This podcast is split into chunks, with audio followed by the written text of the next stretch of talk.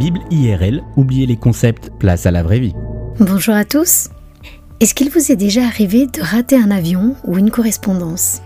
Le mois dernier, je devais me rendre en Macédoine du Nord pour les besoins d'une mission chrétienne. Mon avion devait décoller depuis Édimbourg et après un premier transfert à Amsterdam, un deuxième à Genève, mon arrivée à Skopje était prévue dans la journée. Mais voilà, les jours précédant ce voyage, moi qui aime pourtant tellement ça, je n'étais pas tranquille, au point d'entendre mon époux me dire C'est bizarre, ça ne te ressemble pas. Après en avoir parlé avec Dieu, j'ai reçu le message d'une mamie qui savait que je partais et qui m'a rappelé le verset 8 du psaume 121. L'Éternel gardera ton départ et ton arrivée. Une fois à l'aéroport, je passe tous les contrôles sans problème, mais voilà qu'à 5 mètres de l'avion, on nous annonce qu'on ne peut pas embarquer.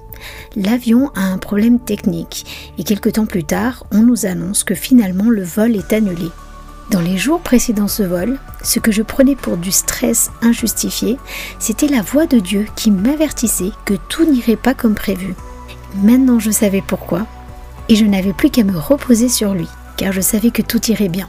Après quelques minutes passées sur mon téléphone, j'ai fini par trouver un autre vol. Et finalement, au lieu de passer par Amsterdam et Genève, je me suis retrouvée en Turquie.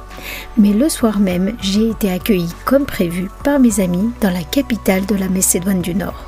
Vol annulé, train en retard, bouchon sur la route, panne de voiture, qui aime faire face à des imprévus de dernière minute qui viennent perturber nos plans? Romains 8 au verset 14 nous explique que l'une des caractéristiques des enfants de Dieu, c'est de savoir se laisser guider par l'Esprit. Dans le livre des Actes, au chapitre 20 et au verset 22, l'apôtre Paul rend témoignage de sa capacité à écouter les directives de l'Esprit.